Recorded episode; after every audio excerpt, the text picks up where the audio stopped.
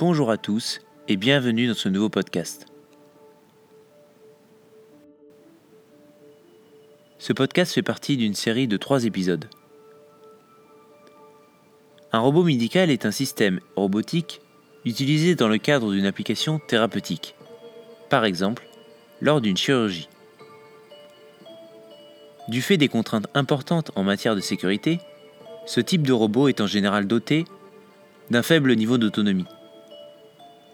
Le premier robot chirurgical au monde est le Arthrobot, développé et utilisé pour la première fois à Vancouver en 1983. L'équipe à l'origine de ce robot était constituée de trois personnes et aussi de quelques étudiants en ingénierie. Le tout premier robot fut utilisé le 12 mars 1984 lors d'une opération de chirurgie orthopédique à l'hôpital de Vancouver. Parmi les autres appareils robotisés développés à la même époque, il y a un bras robotisé de laboratoire. De nombreux robots médicaux sont en usage dans le monde.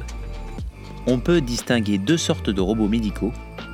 D'une part les robots interventionnels, utilisés en chirurgie. Le robot le plus utilisé aujourd'hui dans ce secteur est le Da Vinci, il est utilisé principalement aux États-Unis et en Europe pour diverses opérations chirurgicales. Son application principale est la chirurgie de la prostate. La prostate est un organe situé chez les mâles à la base de la vessie. 60% des opérations de la prostate aux États-Unis ont eu recours à un Da Vinci.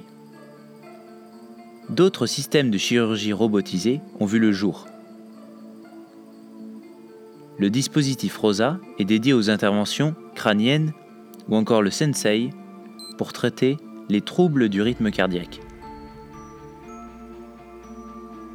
Mais aussi le Cyberknife est un autre exemple qui sert à détruire des tumeurs.